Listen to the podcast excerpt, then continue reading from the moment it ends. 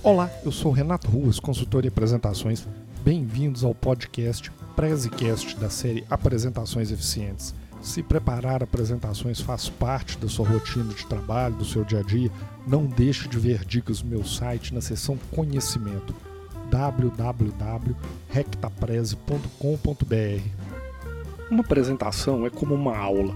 Você tem um conteúdo para passar, uma mensagem para comunicar, o que você quer no final é que a plateia entenda sua mensagem e fique com ela fixada na memória. Se você está vendendo um produto, por exemplo, você quer que a plateia entenda que o seu produto atende ou supera as necessidades que eles têm. E você quer também que eles fiquem com essa mensagem fixada na memória, porque muitas vezes a decisão não é tomada naquele momento, seja numa reunião de projeto, uma reunião de vendas, muitas vezes as decisões vão ser tomadas após a sua apresentação. Aí é importante que o conteúdo seja não só absorvido, mas que seja fixado e seja lembrado quando for necessário para a tomada da decisão. Pergunta que você deve estar se fazendo então é: como melhorar o aprendizado da minha plateia? Nós aprendemos por três vias. A primeira via é a via auditiva. A gente absorve informação que está sendo nos passada de forma oral ou por sons. Você está ouvindo o discurso da pessoa, ouvindo aquilo que está sendo falado, por exemplo, em um vídeo.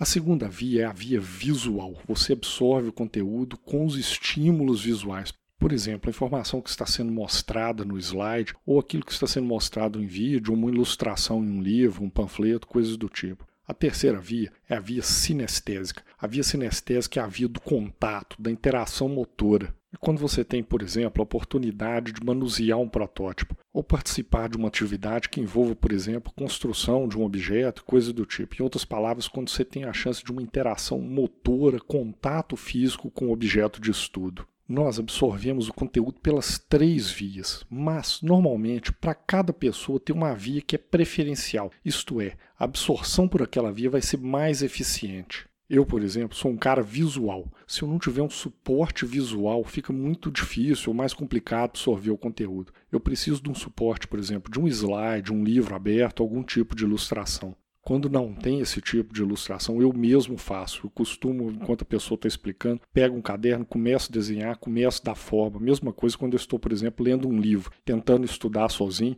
eu fico o tempo todo desenhando para dar forma, transformar em estilo visual aquilo que eu estou aprendendo para melhorar o meu aprendizado. E aqui eu tenho duas más notícias. A primeira é que nós não temos como saber qual é o estilo da nossa plateia, se as pessoas lá são visuais, são auditivas ou sinestésicas. Somente quando já estamos habituados com a nossa plateia, por exemplo, fazemos apresentações com frequência para o nosso gestor, a gente começa a entender qual é o estilo dele e customizar a apresentação para maximizar o efeito, maximizar o aprendizado. Porém, em geral, não temos como saber isso. E a segunda má notícia é: esses três modos não tem um que seja majoritário na população. Você fala assim, ah, a maioria das pessoas são visuais, a maioria das pessoas são auditivas. Eles estão mais ou menos distribuídos. Dessa forma, para conseguir endereçar os três tipos, só tem uma solução: balancear na sua apresentação os três caminhos você precisa primeiro ter um discurso consistente e afiado, bem treinado, para atingir as pessoas que são auditivas. Segundo, fazer o melhor uso possível de recursos visuais, slides, flipcharts, entregar panfletos, usar vídeos para endereçar as pessoas que são visuais. E finalmente, para os sinestésicos é um pouco mais complicado, mas você pode tentar buscar caminhos para permitir uma interação motora, como, por exemplo, usar protótipos, atividades que envolvam as pessoas, que resultem em movimentação pela sala,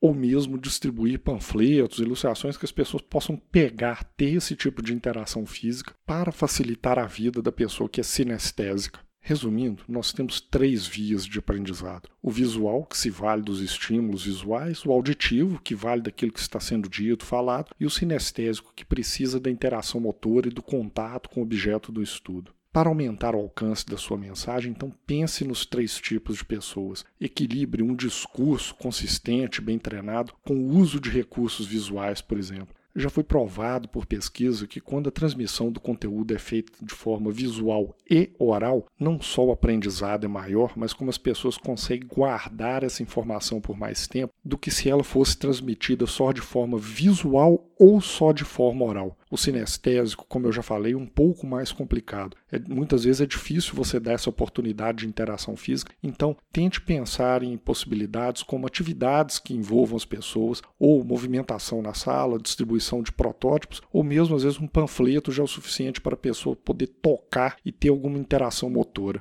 Concluindo, não tem como nós sabermos como é o estilo da nossa plateia, se as pessoas são visuais, auditivas ou sinestésicas. Então, pense sempre nos três ao criar o seu material.